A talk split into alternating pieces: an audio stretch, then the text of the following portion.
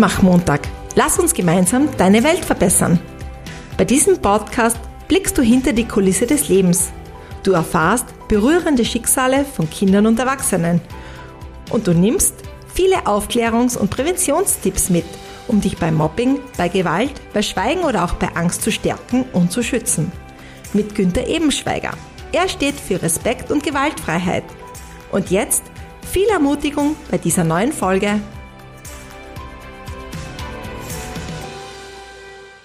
Zu dieser neuen Folge wieder ein herzliches Servus von mir zum Mutmach-Montag Lass uns gemeinsam deine Welt verbessern.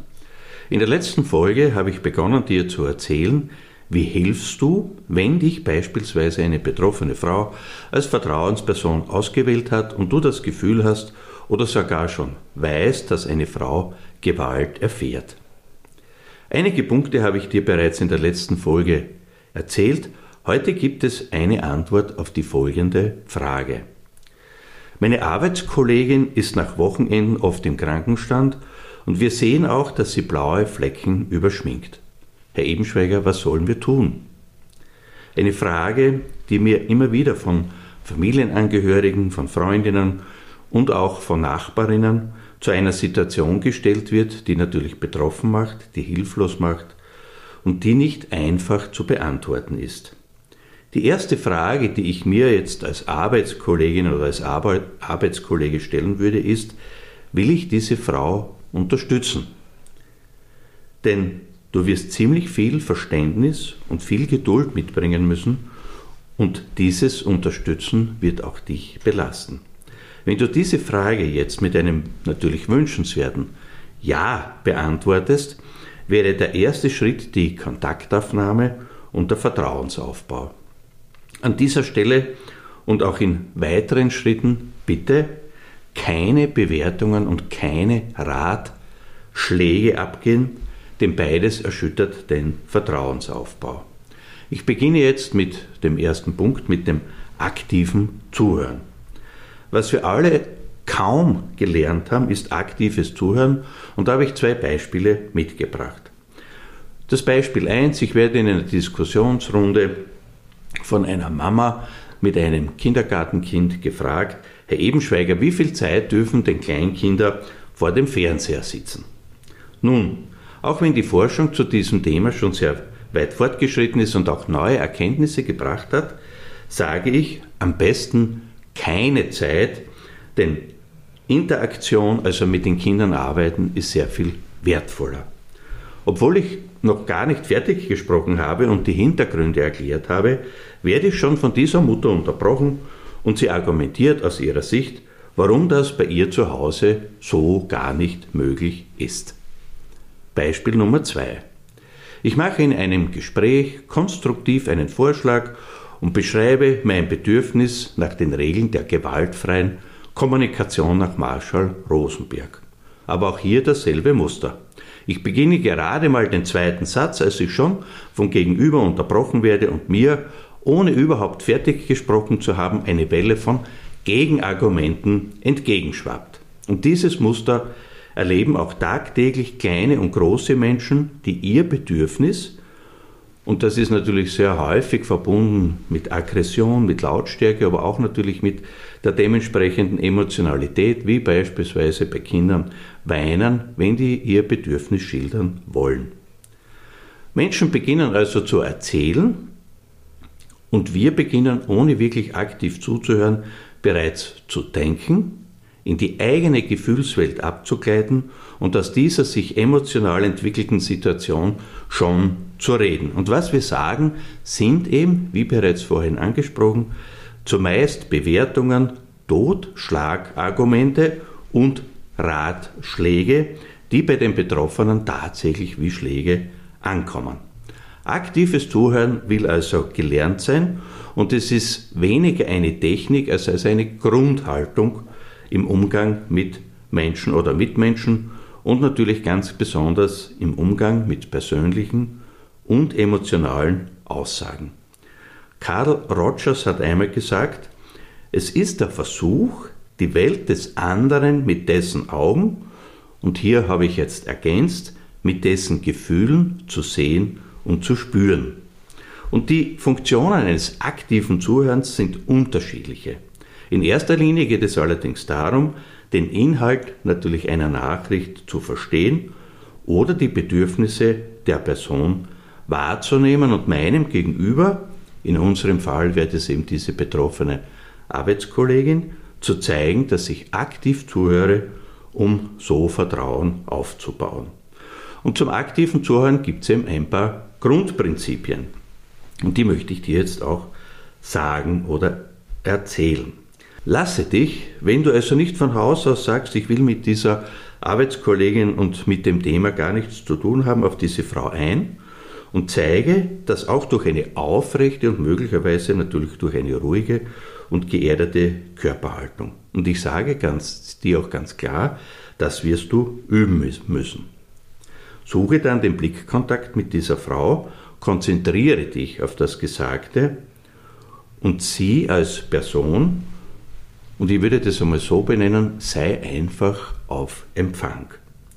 Deine Meinung spielt momentan überhaupt gar keine entscheidende Rolle und daher bitte trete an dieser Stelle nicht als Person, als Expertin mit Ratschlägen auf. Und bei Unklarheiten oder, wie ich das auch in einer Folge schon erklärt habe, schreibe dir das mit Erlaubnis der Frau auf für die Fragen danach. Wenn betroffene Menschen jetzt, während sie erzählen, nachdenken, weinen, schluchzen und sehr, sehr oft eben nach Worten ringen oder ihre Emotionen eben wieder unter Kontrolle bringen wollen, dann lasse diese Pause zu. Sei still, warte bis zum Schluss, bis also diese Person äh, wieder zu reden beginnt und achte dabei ganz besonders auf deine Gefühle. Wenn dich diese zu sehr emotional belasten, dann bitte auch du um eine Pause oder verschiebe das Gespräch, um eben wieder Stärke zu sammeln oder dir, das ist durchaus sehr realistisch, wieder Unterstützung von Expertinnen zu holen. Ein weiterer Punkt ist, bitte bedränge niemanden.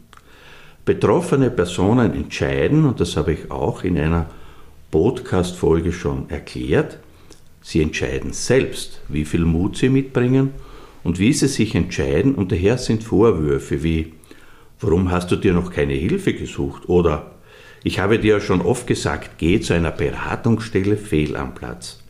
Und natürlich auch Vergleiche wie andere hätten ja sicherlich schon reagiert, sind wie verbale Schläge denn, und das gilt für Kinder und auch für Jugendliche, vergleichen darf ich ja die Menschen nur mit sich selbst. Wenn du also vielleicht schon öfters mit dieser Person als Vertrauensperson gesprochen hast, dann überlege dir, was hat sich in dieser Zeit bei dieser Person schon verändert? Wo ist beispielsweise der Mut der Frau größer geworden?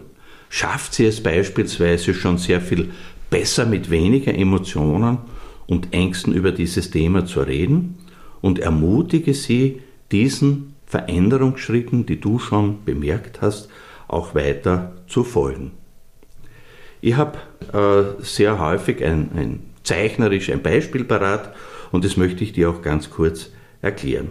Ich zeichne also auf ein Blatt Papier den Grand Canyon, das ist sehr einfach, man zeichnet also diese Schlucht auf und ich gehe davon aus, dass auch der Grand Canyon dir bekannt ist. Also ich zeichne diese beiden Schluchten auf dieses Blatt Papier und dann male ich auf der einen Seite dieser Schlucht einen kleinen Punkt und das wäre symbolisch jetzt die Frau, diese Arbeitskollegin, die dort steht. Und dort gerade erlebt diese Frau sehr wahrscheinlich, so wie es mir die Fragestellerin ja geschildert hat, äh, sie kommt äh, oft mit blauem Auge, mit überschminktem blauen Auge oder auch sie ist öfters im Krankenstand äh, in die Firma. Dort erlebt also diese Frau Gewalt, Demütigung, Missachtung und Menschenrechtsverletzungen, ziemlich sicher von einem prügelnden, von einem misshandelnden Mann. Und die steht jetzt da und blickt in diese große, gewaltige Schlucht vor sich und sie blickt natürlich auch auf die andere Seite. Wie ist es möglich, und das frage ich jetzt, und ist das überhaupt möglich, auf die andere Seite, auf die gewaltfreie Seite des Grand Canyons zu gelangen. Und da mache ich jetzt folgendes, ich zeichne jetzt von diesem Punkt weg eine sehr wackelige Hängebrücke über die Schlucht und stelle damit eine fragile, also eine zarte Verbindung zur anderen Seite her. Und jetzt stelle dir Folgendes vor. Du wärst an dieser Stelle und du würdest jetzt vor dieser Hängebrücke stehen. Und die Frage ist, würdest du einfach so, einfach ohne weiter nachzudenken, darüber gehen? Vermutlich nein. Du würdest vieles jetzt prüfen. Du würdest dich fragen, hält mich die Brücke überhaupt aus? Was passiert denn, wenn die Brücke bricht, während ich da drauf stehe?